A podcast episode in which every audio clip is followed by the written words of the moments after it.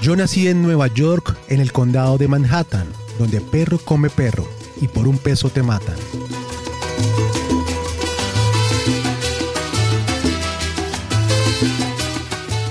Henry Fiol, el blanco que canta como negro, es un pintor del sonido y el color. De su rica paleta musical emergieron algunos de los más atractivos álbumes latinos que salieron en Nueva York a finales de los 70s e inicios de los 80s. Esa voz nace de la vivencia de un hombre talentoso que entre la gran ciudad inició como conguero, fue maestro de arte para niños en escuelas y una vez alguien le dijo, canta algo en español. Entonces Mike Pérez, gran violinista, director de la típica New Yorker, le abrió paso para que hiciera su primer tema, Kundi Makundi, alegoría de doble sentido sobre las vestimentas payasescas de la época, zapatos masculinos de tacón y peinados afro. Comenzó en el grupo La Placa, estuvo un mes con la Broadway de Eddie Servigón, hasta que en 1974, con el bajista William Milán, fundó el conjunto Saoco y rescató un sonido típico cubano a la manera de Arsenio Rodríguez, Benny Moré, Cheo Marchetti, Adalberto Barroso y Guillermo Portavales. Fiol lo dice con precisión, una combinación de lo guajiro con lo afrocubano, con un poquito de jazz, un poquito de sazón americano y lo brasileño. Así es la cosa. Maestro Henry Fiol, bienvenido. ¿Cómo está? Estoy muy bien, David. Un placer estar contigo y todos los oyentes. ¿Me faltó algo por decir en la introducción, maestro? No, este, ah, fue una biografía bastante concisa, pero ah, ah, todo lo que dijiste fue básicamente la verdad. Perfecto, maestro. Desde hace varios años, Henry Fiol le canta el truco, a la maroma, víctima del ay bendito. Sueña con la sinfonía de una melodía que no está completa y zúmbale moviendo la colita. Después de su primera presentación, maestro, ¿cuáles fueron sus primeras plazas y cuáles fueron los primeros países que acogieron su música? Bueno, eh, eh, yo comencé a viajar por Latinoamérica después que había salido el primer LP eh, como solista que yo grabé con el sello SAR. el tema Ahora me da pena pegó bastante en Colombia y ese fue mi primer viaje a Colombia como en el año 80 con ese tema pegado. Y también otros temas en los siguientes años ah, como Mala Suerte que pegó bien fuerte en Venezuela. Y comencé a viajar a República Dominicana donde había pegado ah, varios temas míos también uh, bueno, eh, a partir del año 80, con el primer LP como solista, comencé a viajar por Latinoamérica. Maestro, ¿y cómo recuerda esa experiencia de su primer concierto? Bueno, interesante porque en Colombia en, aquel entonces el gobierno obligaba al artista a regalar una presentación gratis al pueblo y a veces este, te ponían a, hacer un show en uh, una cárcel, un hogar de, de ancianos uh, o donde sea, pero en el caso mío uh, me pusieron a, hacer un concierto en el Parque Central de Cali, enfrente de la catedral de, Cali. Y entonces yo no estaba esperando una cosa así, fue miles y miles de personas y después después del concierto brincaron encima del carro y fue una locura. Ah, yo no esperaba una cosa así, fue como como los Beatles llegando. Maestro, usted nace en los Estados Unidos, más precisamente en el condado de Manhattan, y vive en dos idiomas, en el inglés, en el cual piensa, y en el español, en el cual expresa sus canciones. ¿Cómo hace para que su mensaje se entienda y le llegue a la gente latina hablando del sentido musical? Bueno, tiene toda la verdad. Eh, la verdad, este, yo soy nacido y criado en Nueva York y mi primer idioma es el inglés. Me siento mucho más cómodo en inglés, pero yo estudié el español y a través de los años llegué a tener la fluidez en el español también. Pero lo que pasa conmigo es, eh, a mí no me interesa nada de la improvisación. Ah, hay muchos, especialmente los latinos, que admiran ah, la mente ligera y la improvisación y a mí eso no vale nada, porque si uno pone a pensar, las obras más grandes de arte en este mundo no fueron cosas improvisadas, fueron cosas planeadas con mucha disciplina y este y, ah, y cuando yo grabo algo y cuando preparo un una producción discográfica, no me interesa la primera idea que me entre a la, a la mente, me interesa la mejor idea. Entonces, este, cuando estoy grabando o componiendo, pruebo esto, pruebo lo otro, borro esto, cambio esto y entonces voy editando buscando las mejores ideas. Y entonces ah, eso me ayuda porque la verdad es como yo no soy un ah, yo no hablo español de nacimiento también yo puedo ah, planear y preparar exactamente lo que voy a decir en español en, en las canciones. Bueno maestro vamos a hacer un poco de memoria. Siendo usted joven cuál fue la luz que le dijo, hombre Henry, la música, sobre todo la salsa, es lo tuyo?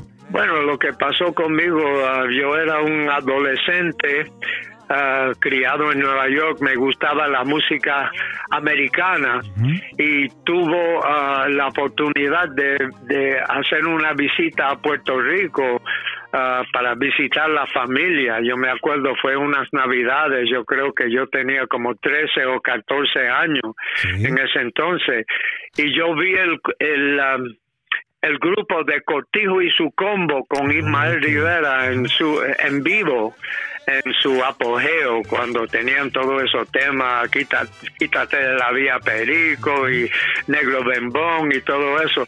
Y entonces uh, eso me tumbó la mente, fue como San Pablo, el rayo que, que le tumbó de caballo y, y al regresar a Nueva York, uh, comencé a echar mis discos americanos para el lado y comencé a, comprar música latina y poco a poco uh, cogí un interés bastante fuerte en, en, la música latina y hice una investigación de, de las raíces de esta música, uh, estudié los grandes soneros de Cuba y todo eso pero básicamente fue uh, la chispa, fue ese encuentro con Cortijo y su combro cuando yo tenía como 13 o 14 años. El calor latino lo, lo invadió, maestro. En 1979, la casa disquera SAR, liderada por el cantante cubano Roberto Torres, grabó el álbum Fe, Esperanza y Caridad, con músicos como Alfredo Chocolate Armenteros y Charlie Rodríguez, músicos de la larga experiencia en Cuba y en Nueva York. Con SAR grababa también Secretos y la Ley de la Jungla, donde cambió la forma al sacar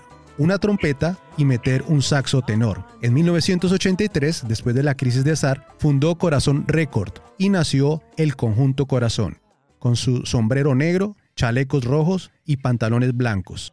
Maestro, para mí una de sus obras maestras es la canción Oriente. Además usted se luce con una improvisación muy sentida, pero en particular rezo este pedacito de canción. Un pajarito herido, abandonado en el mundo, con desespero profundo, vuela buscando su nido. ¿A qué hace referencia esa canción y en particular esa pequeña estrofa? Bueno, lo que pasó ahí con ese LP, el primer LP en el sello Sal, el, productor Roberto Torres no quiso ningún tema inédito, original.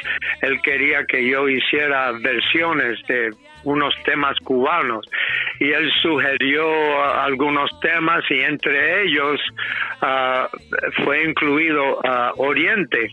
Entonces yo grabé las primeras tres décimas, igual como en el disco original, pero para que uh, mi versión fuera más original, más, uh, más sentida y más propia, pues decidí escribir una, una décima mía también. Entonces, como el tema es um, como un tema de añoranza, uh, yo traté de, captar eh, ese sentimiento de añorando uh, y también uh, yo este hice mi versión más más lenta del disco original, ah, porque yo, eh, eh, yo quería que el tema sonara más ah, ah, melancólico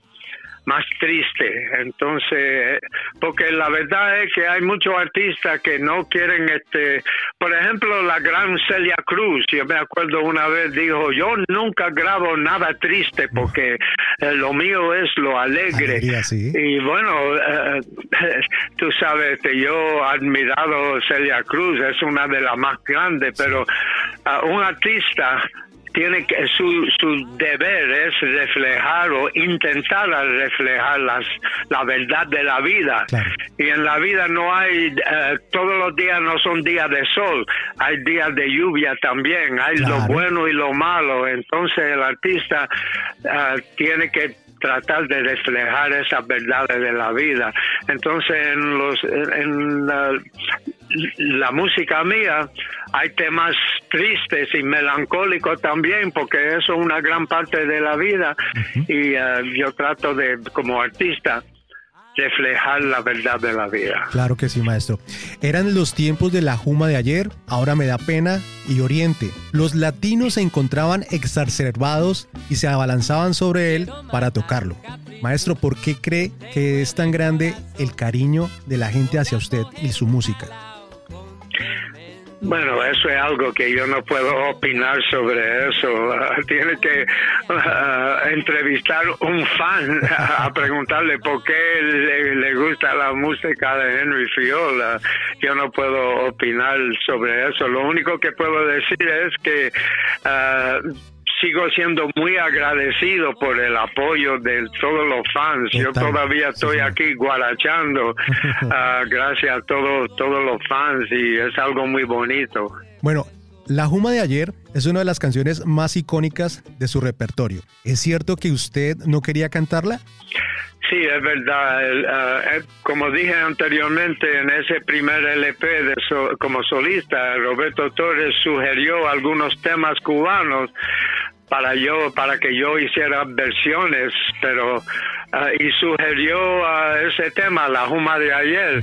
Y la verdad es que no me gustó porque la verdad es que eh, trata del, del, de la nota y la bebida y el alcoholismo y esa cosa. Y yo no quise em, brindar ese tipo de mensaje al público pero él insistió que no que este tema es muy comercial y etcétera. Entonces, pues para colaborarle, ah, ah, me junté con mi arreglista, Ski Farnsworth, y entonces cogimos ese tema que la versión original que él me mostró era al estilo campesino con guitarras, con cuerdas nada más.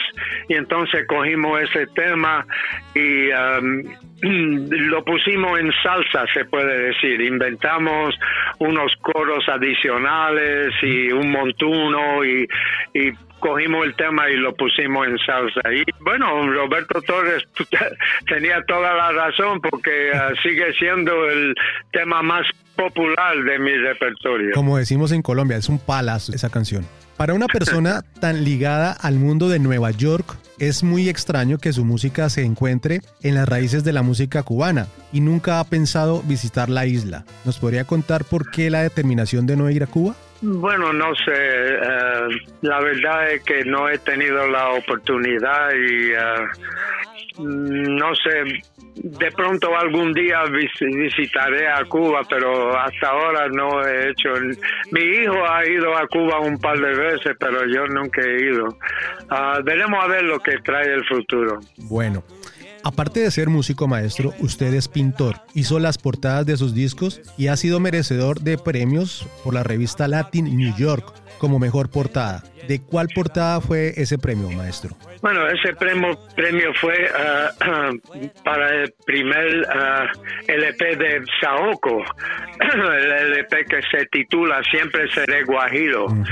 Entonces es una pintura mostrando como un campesino bajando de la loma a caballo y, el sol saliendo en la mañana y él cargando sus, sus frutas para el mercado y cantando y, y uh, parece que gustó. En ese entonces, tengo que decir que en ese entonces cuando el formato era LP, uh, las portadas de los discos uh, tenía mucho que ver con la venta de los discos, porque muchas veces cuando el comprador estaba en la tienda y eh, tenía el producto en la mano, lo que le provocaba y le motivaba a, realizar la compra era eh, la portada. entonces eh, yo creo que las portadas de, esos primeros LP de Saoko ayudó bastante en poner el grupo Saoko en el mapa, se puede decir. Maestro, ¿cómo es la vida del músico actualmente, Henry Fiol?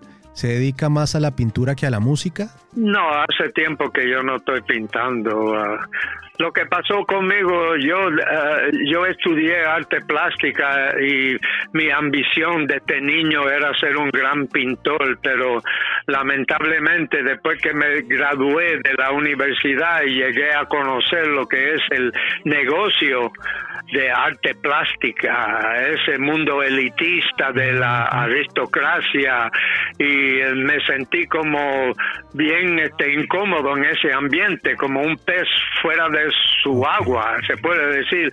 Y la idea de, no me gusta es eh, eso del artista um, como un mendigo que tiene que estar besándole la mano a un rico para que le compre una, uh, una obra de arte y eh, eh, me repugnó bastante. ¿Usted no ¿Ah? comercializa las, las obras de arte? Bueno, lo que yo decidí hacer, porque yo no quise seguir en, el negocio del arte, pero pintar, como la portada de los discos era una manera de llevar mi pintura, mi arte a mi gente, la gente con quien me identificaba, yo sí hacía eso hasta que se redujo el formato a cassette y CD perdió el impacto. Claro, sí, tiene toda la razón. Bueno, maestro, no podía terminar esta entrevista sin antes preguntarle cómo ve la música actual y claro, no sabemos cómo es el futuro, pero ¿cómo la vería usted eh, en el futuro? Bueno, yo creo que la salsa seguirá, pero nunca va a llegar al mismo nivel de ah, popularidad popularidad como tuvo en, los años 70, por ejemplo, en el, durante el boom de la salsa. Ah, si uno pone el comienzo de las de salsa entre comillas, uh, comenzó como en el año 1940 con Arsenio Rodríguez. Entonces ya llevamos como ocho décadas de este género. Y entonces uh, para, eh, para mí yo no creo que la salsa va a durar mucho porque ahora el sentido interno de la clave, lo que distingue la salsa, la salsa entre otro tipo de música, se está perdiendo, especialmente con la juventud y los reggaetoneros. No sienten la clave y mirando hacia el futuro, los hijos de los reggaetoneros no van a recuperar ese sentido de la clave y el concepto polirrítmico de la salsa. Eso se va a perder poco a poco. Seguiré la salsa y habrá salsa por no sé cuántos años más, pero ah, a lo mejor, bueno, ya están haciendo fusiones, salsa con, con reggaetón, salsa con bachata, salsa mezclado con esto y lo otro. Y um, yo creo que um, seguirá, pero no, no va a ser tan popular como antes. Maestro Henry Fiol, gracias por su tiempo. Ok, David, muchas gracias. Que pase buen día.